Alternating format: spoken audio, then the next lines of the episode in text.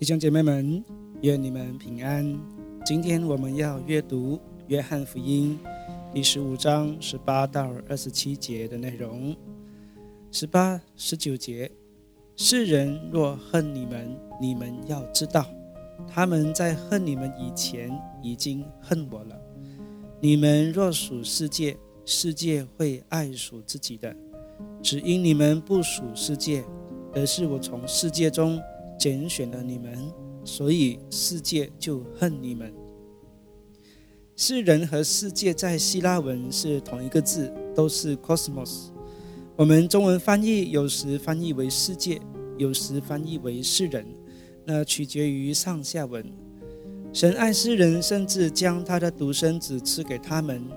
如果把这个世人翻译为世界，那就不能够理解了，因为神爱的是人，不是世界。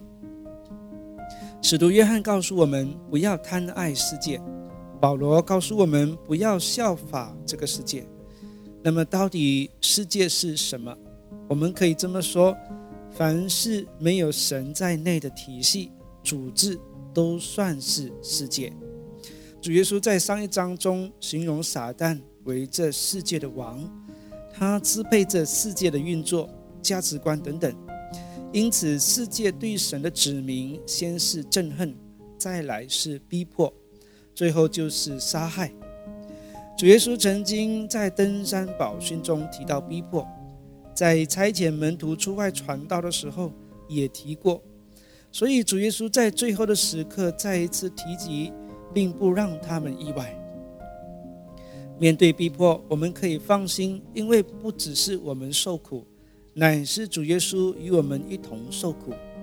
当年保罗大力逼迫信徒在大马色的路上的时候，主耶稣向他显现，并问保罗说：“扫罗，扫罗，你为什么逼迫我？”当世界逼迫信徒的时候，也等同于在逼迫主耶稣。主耶稣也和我们一同承受苦难。但是时候来到，我们最终将要得救，并得奖赏。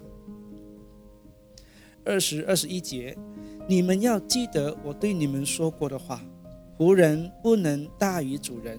他们若迫害了我，也会迫害你们；他们若遵守了我的话，也会遵守你们的话。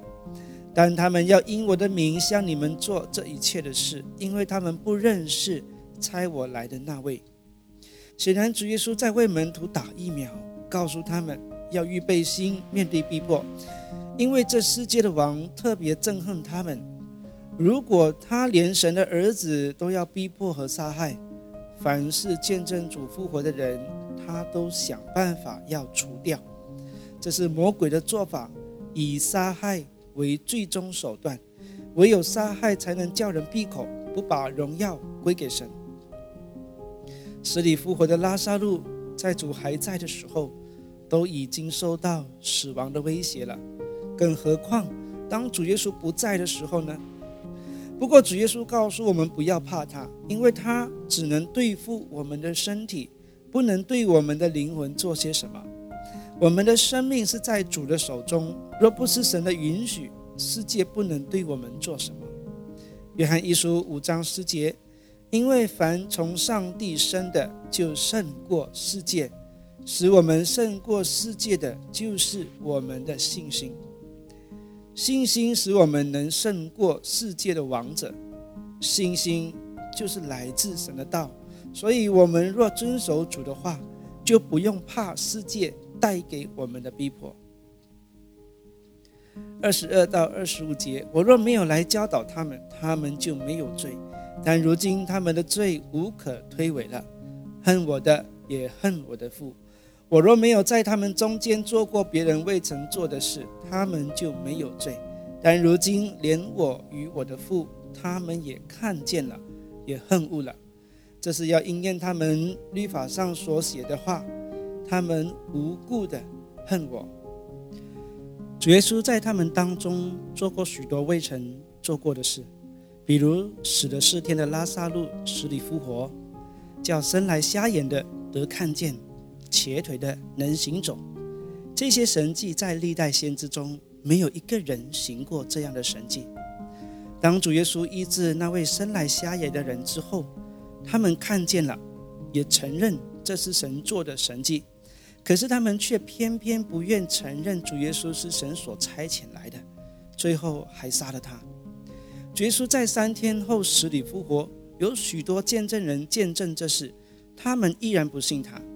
这种固执就是他们有罪的证据，也让他们无可推诿了。定他们的罪就是在此，他们无缘无故的恨他，又不信他。在这里要提醒大家一件事。不是所有信靠上帝的人都得拯救，都是上帝的子民。不，这些宗教人士，无论是行动派的法利赛人，还是热爱圣经的文士们，他们都有份于将主耶稣钉在十字架上。主耶稣也曾经说过：“不是每一个称呼我主啊、主啊的人都能进天国，唯有遵行我天父旨意的人才能进去。”谁是那遵行天父旨意的人呢？就是上一期我们所说的，遵守主耶稣的命令的人，才算是遵行天父旨意的人。这样的人才能得救。所以基督徒一定是得救的吗？那还得看这名基督徒是否愿意遵行主耶稣的命令。二十六、二十七节，但我要重复那里差宝会师来，就是重复出来的那真理的灵。他来的时候要为我做见证，你们也要做见证，因为你们从起初就与我同在。为主做见证就是命令之一，这是主的吩咐，不是选择。所谓见证，并不是张开口到处向人说主复活了，因为真正有力的见证是在生活上活出来。森灵就是我们最好的老师，他带给我们能力，住在我们里面。教导我们在生活上来荣耀神。圣灵是有位格的神，他是耶稣的灵，有情感、意志、思想，他为真理做见证，是我们的保惠师。我们理当亲近他，学习认识他，与他同行同工。我们要学习聆听那圣灵的声音。有这样的帮助者，我们没有理由不能在生活上为主做见证。除非他人不愿意聆听圣灵的声音。好了，这是我们本期的分享，我们下一期再见，愿神赐福每一位。